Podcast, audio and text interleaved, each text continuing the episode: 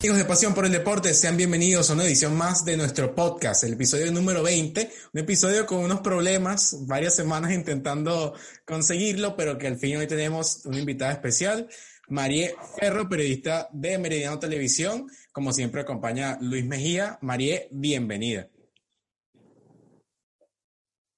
Muchachos, muchas gracias primero por la paciencia, porque bueno, eh, ha sido un episodio un poco complejo de grabar, pero porque sale de mis manos, la señal ha sido complicadísima. Estamos contra viento y marea, lográndolo para poder hablar un rato de lo que tanto nos gusta, que es el fútbol, y les agradezco nuevamente de antemano por la paciencia que han tenido con el tema del Internet.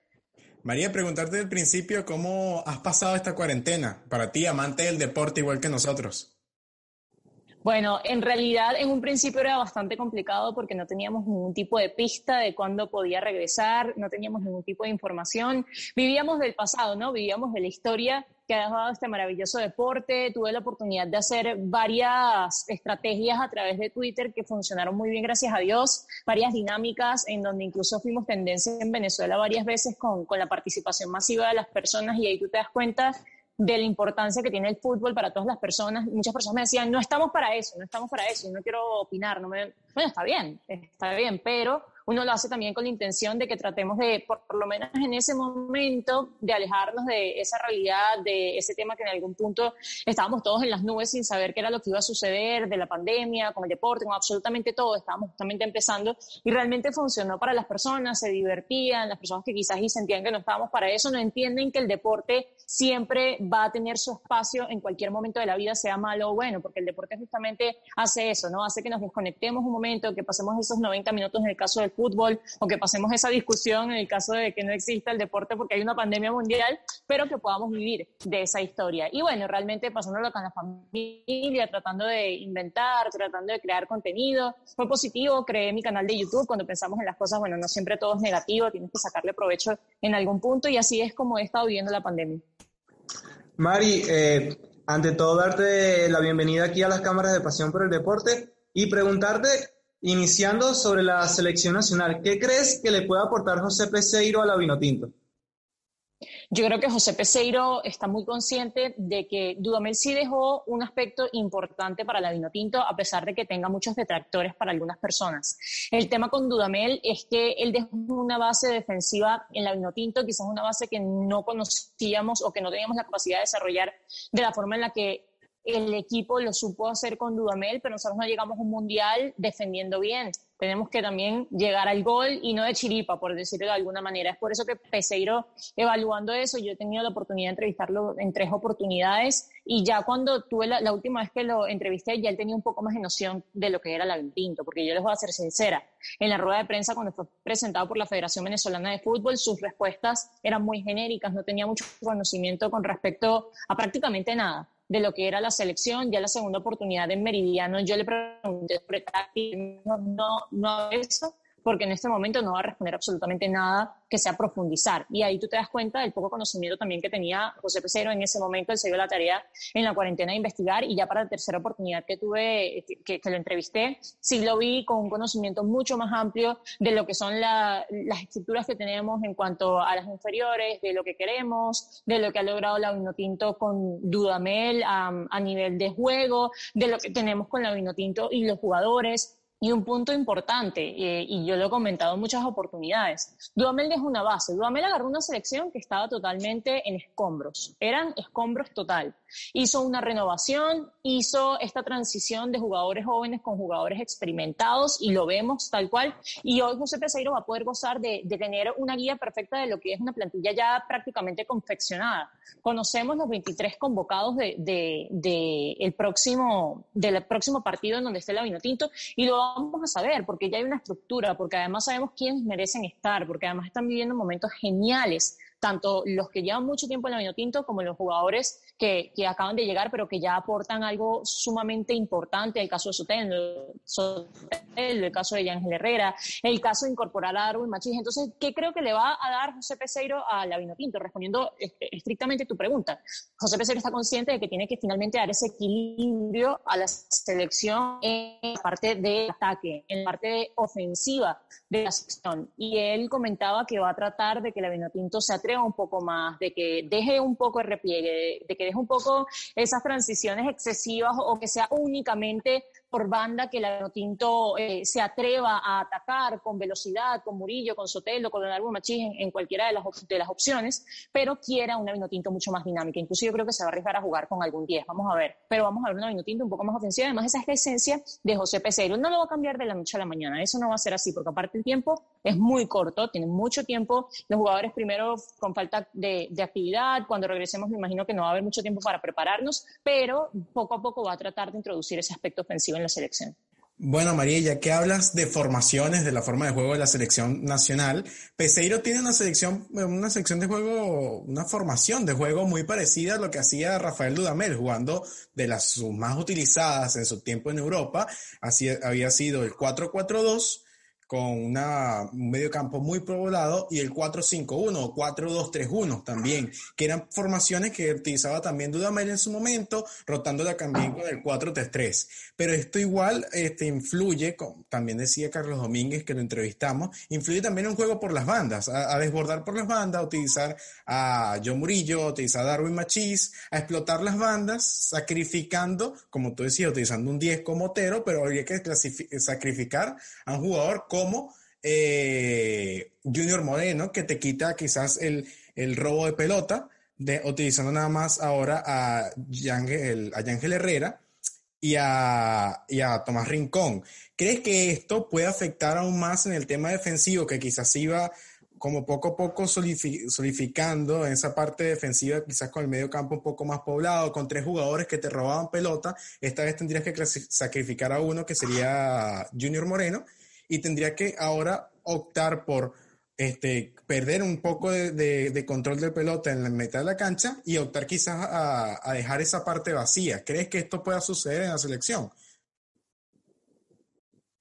sea, perdiendo el control del medio campo. Lo que pasa es que Sí, lo que pasa es que Dudamel encontró una fórmula en un partido amistoso frente a Japón, que era justamente ese tribote con Junior Moreno, con Ángel Herrera y con Tomás Rincón. Esa fórmula funcionó en algún punto, pero no podemos pretender jugar absolutamente todos los partidos así en recuperación y en transiciones defensa-ataque con velocidad por las bandas. Y en cierto punto la Vinotinto se volvió demasiado predecible, una selección que solamente se dedicaba a esperar. Yo creo que el 4-3-3 pudo ser una solución en algunos aspectos, pero nos dimos cuenta en ese partido trascendental en Copa América, en donde agarrábamos a Argentina en un momento álgido en cuanto a funcionamiento, en cuanto a piezas en la convocatoria, en donde incluso Venezuela tenía más fichas puestas que la misma Argentina y tuvo un planteamiento que no fue el indicado por mantenerse arraigado a ese único 4-3-3 que le funcionó a lo largo de esos partidos amistosos más que todo. Entonces, ¿qué pasa? Yo creo que al romper el tribote eh, se puede arriesgar un poco más, sí, a nivel defensivo,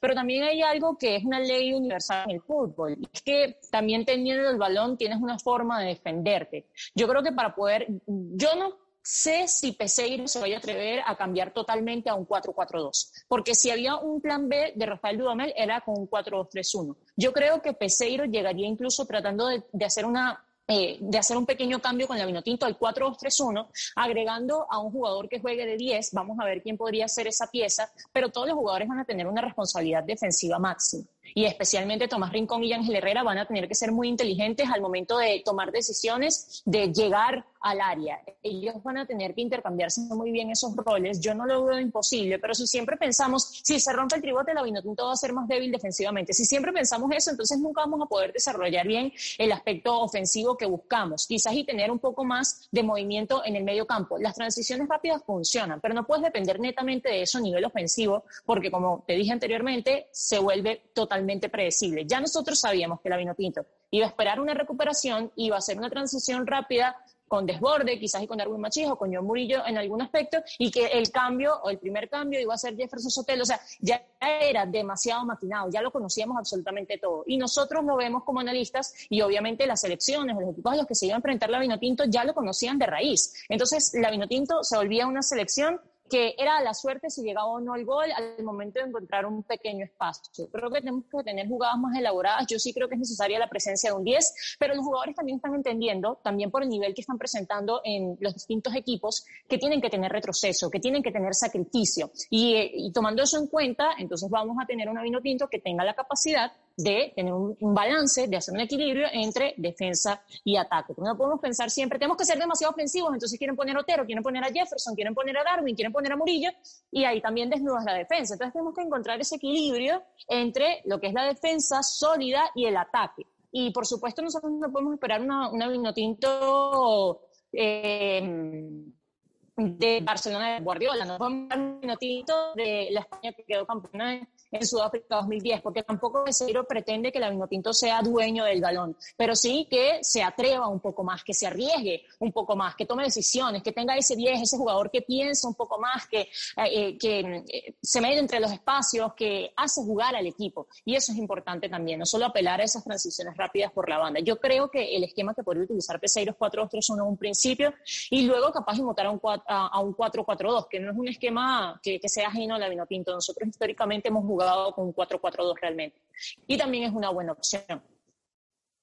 Mario, una temática que estuvo en los últimos días o meses, por así decirlo, corriendo en Venezuela es la despedida de Arango. ¿Crees que se pueda dar la despedida del número 18 de nuestra selección muy pronto?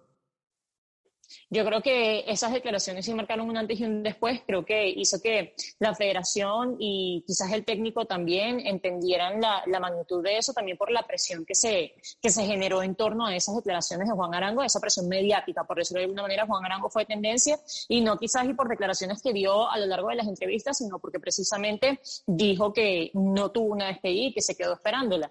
Yo tuve la oportunidad de entrevistar al Sordo Rojas, tuve la oportunidad de entrevistar a Reni Vega y también me comentaban que ellos sentían ese vacío de no haber sido despedidos de la forma en la que lo merecían. Para algunas personas quizás y Reni Vega o, dirán que Reni Vega no, no es digno de tener una celebración, lo que sea, pero quien diga eso no conoce la historia de nuestro deporte. Reni Vega ha sido un arquero histórico para nuestra selección y lo merece tanto como el Zurdo Rojas. Por supuesto, Juan Arango es es el fútbol venezolano en persona. O sea, si tú quieres describir el fútbol venezolano y a nuestra historia y la historia de la Vinotinto, tú pones una foto de Juan Arango y la gente va a decir, ah, ok, es la Vinotinto. Y sinceramente, bueno, algunas personas dirán que es Stalin Rivas, pero Juan Arango es número uno de Venezuela.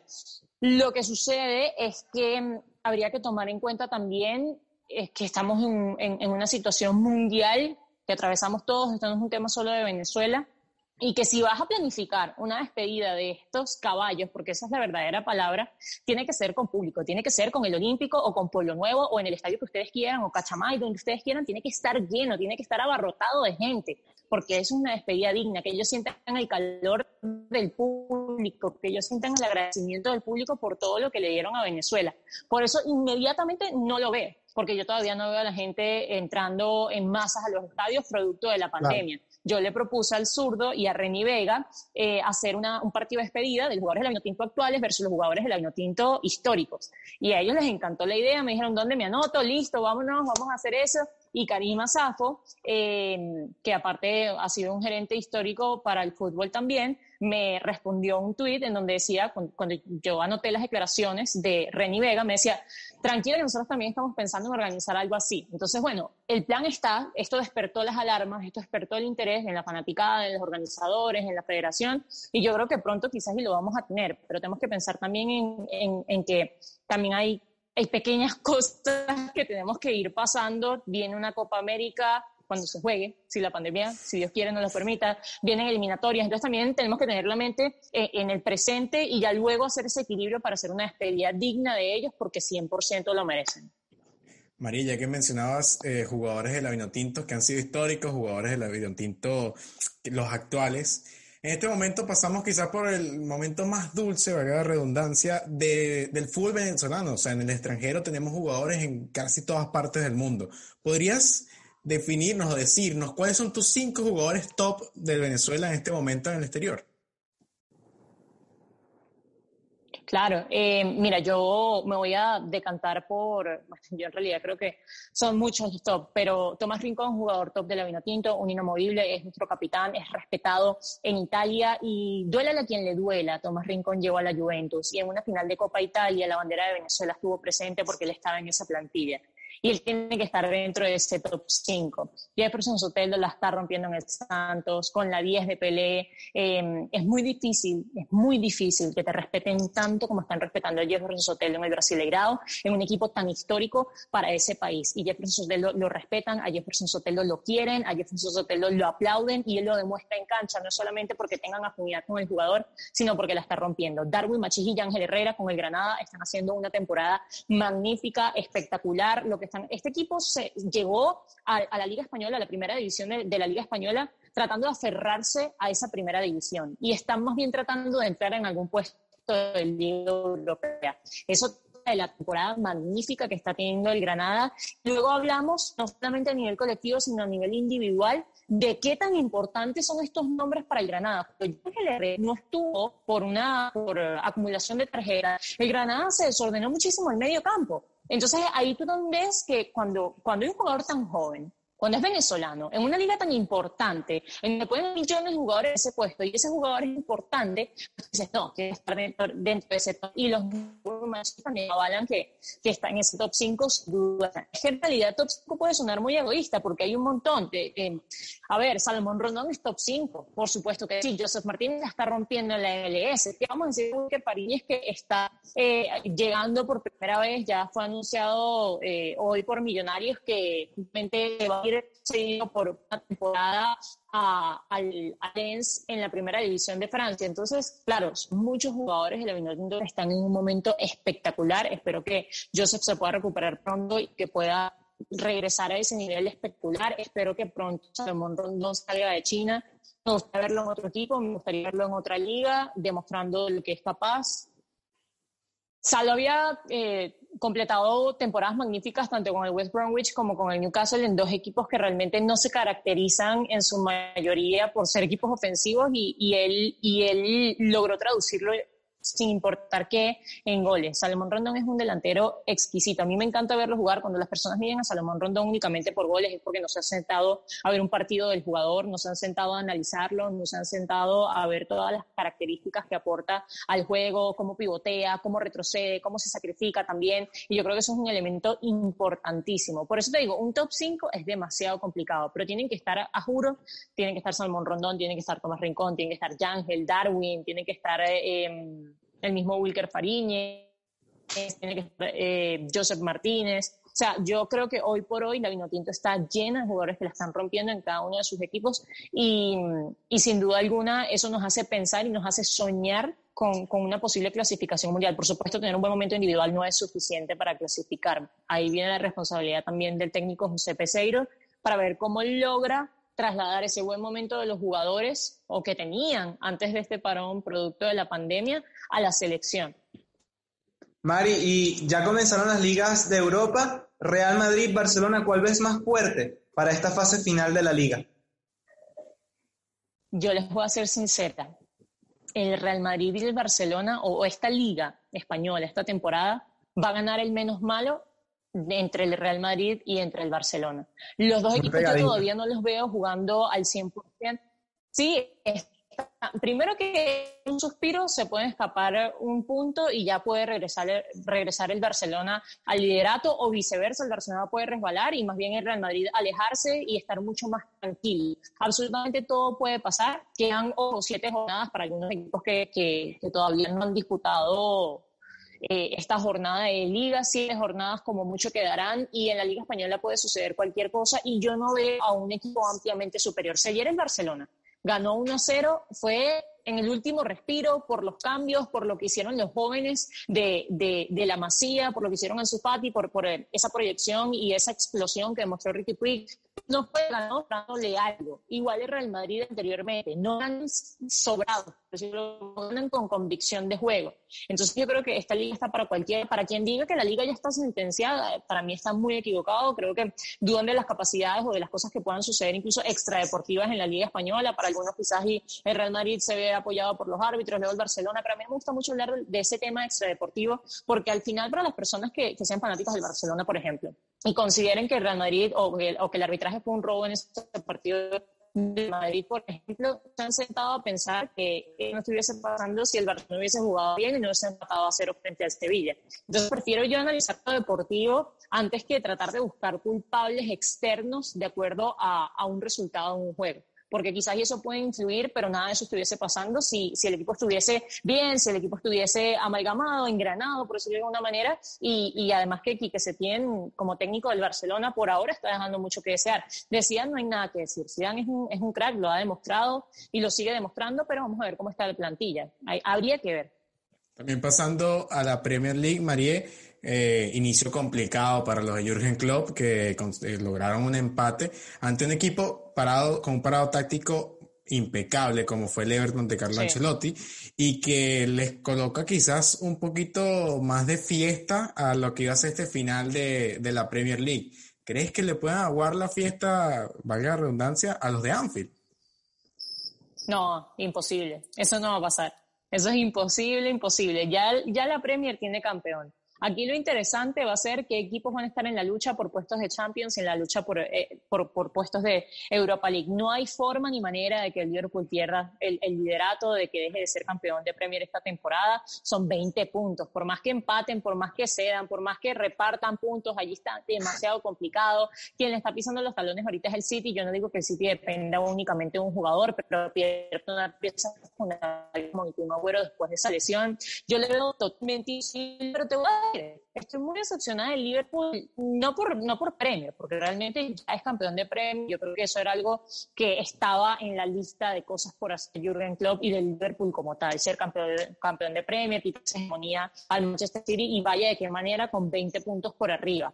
Pero a mí me decepcionó muchísimo que una campaña como la que está comprando en ese momento el Atlético de Madrid, los hayan eliminado de Champions, viéndose ampliamente superiores en caso de plantilla, en caso de momento, por ejemplo, del Liverpool, el Atlético de Madrid lo eliminó. Con las personas que digan que, que, que eh, Simeone es el antifútbol, que su estilo de juego, etcétera, etcétera, eliminó al actual campeón, eliminó a uno de los favoritos, que estaba jugando bien, que está completo en, cada una de sus líneas, que sabe exactamente a lo que juega, que, que no es que está en un bache generacional, nada en lo absoluto. Entonces, eso me decepcionó un poco y no sé si le quita un poco de sabor a este campeonato de Premier, porque yo no digo que Liverpool fuese o estuviese obligado a quedar campeón de Champions, pero no a quedar eliminado en, en octavos de esa manera. Después de ser campeón. Y hablando de Champions, Mari, este, ¿cómo ves esta eliminación directa y nuevo formato de la UEFA Champions League que se implementará después de los octavos de final, es decir, desde cuartos hasta semifinales? Sí, eh, bueno, recordar que todavía hay algunos equipos que no han, no han clasificado a cuartos y que por eso todavía estamos esperando allí donde se, van a estar celebrando esos octavos de final, que van a estar muy interesantes. Tenemos el City Real Madrid, tenemos el Napoli Barcelona, que, que son, que, son partidos interesantísimos. Vamos a ver si el Lyon logra entonces finalmente eliminar a la Juventus, que tampoco es que anda al 100%. Eh, va a estar interesante esos partidos por la lucha únicamente a pasar a cuartos de final. Y ya luego respondiendo a tu pregunta, yo creo que había que encontrar soluciones, había que encontrar la forma de, de terminar este año la Champions, de tener un campeón. La Champions no podía quedar sin campeón en el año 2020. Y si las ligas regresaban, no había excusa por la cual la Champions no pudiese regresar. Ahora, em, va a estar muy interesante porque algunos equipos se vuelven incluso favoritos simple hecho de que no son partidos de ida y vuelta. Por ejemplo, Pep Guardiola sabe muy bien cómo estructurar este tipo de partidos que, son a juego único, que son de eliminación directa, por decirlo de alguna manera. Entonces, ahí habría que analizar todo el panorama de cómo lleguen todos los equipos ya cuando, cuando conozcamos cuáles son los que están inscritos en cuartos de final. Por supuesto, le quita quizás el sabor, ya la localidad no existe en ninguna de las ligas, tampoco va a existir en la Champions, van a jugar en Portugal. A ver, a mí me parece interesante. Eh, si teníamos que ver un cambio de formato en la Champions, este era el año, pero por supuesto, cuando todo se normalice, yo espero que regresemos a los partidos de vuelta. Y ya eso es algo que incluso anunciaron en la Champions, que, esto es netamente por la temporada 2020. Pero no me quejo, o sea, yo quería ver Champions. Y si esa es la única forma, pues hay que hacerlo cumpliendo con todos los protocolos, porque aparte la salud de los jugadores y todas las personas involucradas siempre va a estar primero.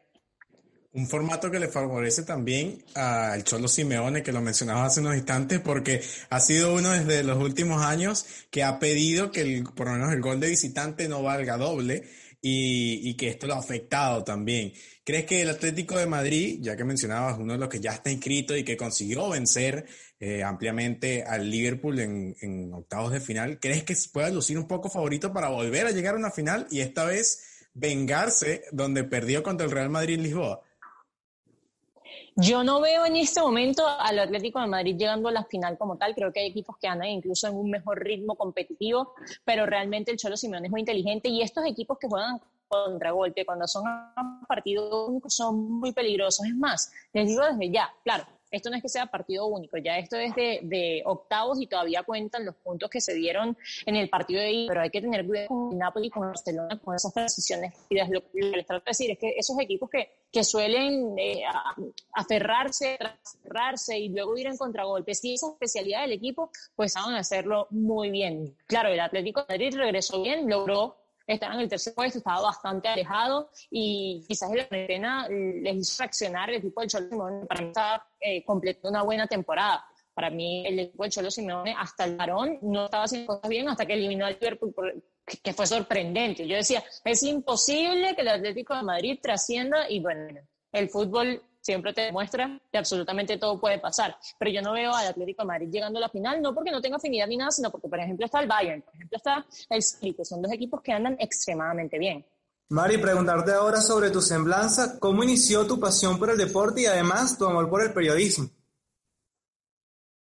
Bueno, realmente la pasión por el deporte muchas personas lo, lo, llevan como en la sangre o como a que alguien se le inculca. En mi caso no fue así, yo solita disfrutaba realmente, y, esto lo puede confirmar cualquier persona de mi familia, yo sentada sola en el cuarto o en la sala viendo fútbol, eh, fue alguien me vamos a ver fútbol, eh, que te guste único así quizás, pero no fue no era algo constante porque no nos veíamos casi, eh, nos veíamos que sí para cosas puntuales, en cumpleaños o en Navidad, eh, o en celebraciones, en la familia por parte de papá, que tenía unos primos que me decían cuando era muy chiquita que si yo no era fanática del Barcelona significaba que yo estaba. Entonces fue que yo de forma con mis primos con mi familia de fútbol en líneas generales. Y recuerdo que cuando tenía nueve años o diez, no recuerdo exactamente, nueve, por decirlo de alguna manera, conocí el Camp Nou, ya a los 14 tuve la oportunidad también de conocer el Bernabéu, me gustó muchísimo eh, la esencia del fútbol y yo era la emocionada de la familia que quería ir a ver esos estadios. Mi familia estaban como, bueno, vamos a ver el estadio para acompañarla a ella. Y mi papá cuenta que mi bisabuelo y, y su papá, mi abuelo, yo no tuve la oportunidad de conocer a mi abuelo, mi bisabuelo sí, pero eh, no tuve la oportunidad de hablar con él como tal en ese momento. Yo no estaba tan fanática del de en sí, eh, que ellos eran muy fanáticos del fútbol. Ellos son españoles y me cuenta mi papá que mi abuelo se tenía que encerrar en el cuarto cuando jugaba su equipo los fines de semana y nadie le podía hablar. Entonces, básicamente, me imagino que de sangre viene por ahí la cosa. Y ya de gusto, de verdad, me, encantó. Yo incluso jugaba con los, con los, niños en el colegio futbolito, me gustaba jugarlo y me, me gustaba verlo. Me gustaba jugar FIFA incluso con Nintendo o con el Play. Y sí fue como, eh, fui entendiendo que me gustaba muchísimo el deporte. Y ya por otro lado, eh, cómo llegué a ser periodista, pues, o, mi interés realmente del periodismo fue porque en el Mundial de Sudáfrica 2010, podíamos ir siempre a un club que se llama, que, que se llama la Hermandad de Venezuela, y para el nosotros, eh, o mi familia me llevaba todo el tiempo a ver los partidos de ese Mundial y de verdad lo vimos de forma genial. Ellos ponían en las canchas una, una cámara en donde todos podíamos ver y, España estaba haciendo un mundial genial, por supuesto algo histórico para, para, la selección española y cada día había más fanáticos, más personas en la cancha. Y entonces tú veías el partido como si estuviesen en el estadio, la misma bulla, la misma energía y esas transmisiones las veíamos a través de Meridiano Televisión. Entonces yo decía, oye, yo quiero hacer eso, yo quiero, yo quiero hacer eso que están haciendo. ¿Y cuál fue tu primera experiencia en este mundo del periodismo, María? Mi primera experiencia en el mundo del periodismo deportivo, les voy a confesar, y yo esto lo he dicho a muchas personas, a mí me y, que hay un youtuber que está buscando una para, que aparezca en sus videos. Ahí estudiando una comunicación social, no tenía nada que ver con el medio. Y resulta que es el de Cracks, no sé si conocen, eh, el de Cracks, que ha sido una plataforma inmensa. Cuando, cuando yo aparecí, estaba empezando, ¿no? Aparecí con dos o tres videos realmente, pero esa fue mi primera experiencia con algo relacionado al deporte. Y luego yo hice un curso de locución en, una, em, una, empresa que se llama Locutores del Futuro y allí estaba Juvelia Chorita, que es periodista deportiva, y ella tenía contacto con Jesús López, que estaba en una reunión de la UFPB y Jesús, que trabajaba en ese momento para Radio Deporte 1590M, le comentó que necesitaban una figura femenina para el programa Pocato, un programa histórico de fútbol venezolano realmente. Y eh, le recomendó, o sea, le comentó que estaba una muchacha que estudiaba en el curso que ella dictaba junto a su esposo Miguel Zambrano y que me gustaba mucho el deporte. Me recomendó que hiciera el casting, etcétera, que conociera a Jesús López para ver si cumplía con los requisitos para poder estar en el programa. Y así fue que llegué yo a Radio Deporte 1590M, así fue que conocí a Jesús López y esa fue mi primera experiencia en los medios, fue en Radio Deporte 1590M y no me arrepiento para nada que mi primera experiencia haya sido ahí, en la casa en donde crecieron periodistas deportivos importantísimos de nuestro país y en la radio especialmente, que es un medio tan maravilloso. Mari, ya para culminar, ¿Con qué sueñas y cuál es tu próxima meta? Bueno, mi sueño yo creo que de todos los periodistas deportivos realmente eh, es poder estar presente, trabajar en, el momento en que la Vinotinto por primera vez himno de Venezuela en un mundial. Ese soñado, ese momento en que la Vinotinto mundial por primera vez en nuestra historia. Y yo sueño con estar presente, pero no, no viéndolo, porque ya, ya uno eh, ha vivido muchas cosas de la vino tinto. Mi sueño realmente es estar presente en ese momento, bien sea en una transmisión, bien sea con la selección, en, el momento, en el lugar como tal, eh, y, espero que en algún momento eso se pueda cumplir. Y las metas, realmente yo por ahora estoy viviendo mucho en el presente, estoy pensando mucho en, en, en Difusión Latina 97.7 FM, en el programa que tengo junto a Eduardo Pino en tiempo extra, en Meridiano Televisión, que es un sueño cumplido. Primero, trabajar en Meridiano Televisión. Segundo, que confíen tanto en uno. Tercero, trabajar en un programa histórico como tercer tiempo y ancla de tercer tiempo. Entonces, estoy tratando de vivir eso, por supuesto, no tiene ciertas metas más adelante eh, pensando en, ligas internacionales, pensando también incluso en formar parte y aún más de nuestro fútbol venezolano. Yo quisiera en, algún momento encontrar la forma de ver cómo puedo aportar desde otro punto de vista, no solamente desde el punto de vista de, periodista como tal, en nuestro fútbol venezolano, aportar ese granito de arena. El fútbol venezolano es una mina de oro y las personas tienen que entenderlo. Las personas se, siempre se apartan del fútbol venezolano pensando en todos los problemas que hay, quizás y de los equipos o de directivas o de nivel y red en la en el fútbol venezolano las personas tienen que entenderlo, analizarlo, canalizarlo y, empezar a apreciar. Nuestro fútbol sí, que mucho porque sí, que estamos en pañales, puede ser, puede ser, pero hay han sido estrellas que hoy en día no están a internacional. Yo creo que eso es importante y quiero en algún punto encontrar la forma de aportar al fútbol venezolano también a mi país. Bueno, María, muchísimas gracias por permitirnos esta entrevista. Bueno, un poco problemática había sido la entrevista para poder conectarnos con el Internet, pero bueno, al final pudimos lograrlo con algunas complicaciones, pero lo logramos, la entrevista. Muchísimas gracias, María. Dejarte las cámaras de pasión por el deporte para que le envíes un fanático, a, un saludo a todos los fanáticos del fútbol, a los fanáticos que te ven por Meridiano Televisión y que sigan amando este deporte que nos encanta a todos como es el fútbol. Bueno, yo de verdad estoy encantada de haberlos acompañado. Quiero agradecerles de verdad por la paciencia con el tema del Internet. Aquí lo bonito es que lo que hacemos lo hacemos con mucho cariño y, y eso es importante. Y el mensaje es ese, hagan lo que aman y háganlo bien. Eh, yo creo que lo más importante de, esta carrera tan bonita es que todos estamos enamorados de lo que hacemos día a día, del periodismo deportivo, estamos enamorados del fútbol, estamos enamorados de la vino tinto y eso hace que trabajemos con pasión y en cualquier aspecto de la vida uno necesita pasión. Quiero agradecerles a todos por el apoyo, por confiar en mí, por seguir creyendo en mi carrera, por ser parte de mi crecimiento y bueno, que, se queden tranquilos que va a haber mucho María Ferro para rato y esperando que, que pronto unos proyectos salgan y que podamos seguir creciendo de la mano. Así que gracias a ustedes también por el apoyo. Muchísimas gracias María, gracias Luis por acompañarnos en este episodio. Sigan tanto en nuestras redes sociales, nuestro canal de YouTube, suscríbanse, activen la campanita que venimos con muchísimas más sorpresas. Vienen demasiadas sorpresas para los próximos meses, así que sigan al tanto de nuestras redes sociales, de todo lo que tenemos para ofrecerles a ustedes y sigan más cerca de cada jugada. Hasta luego.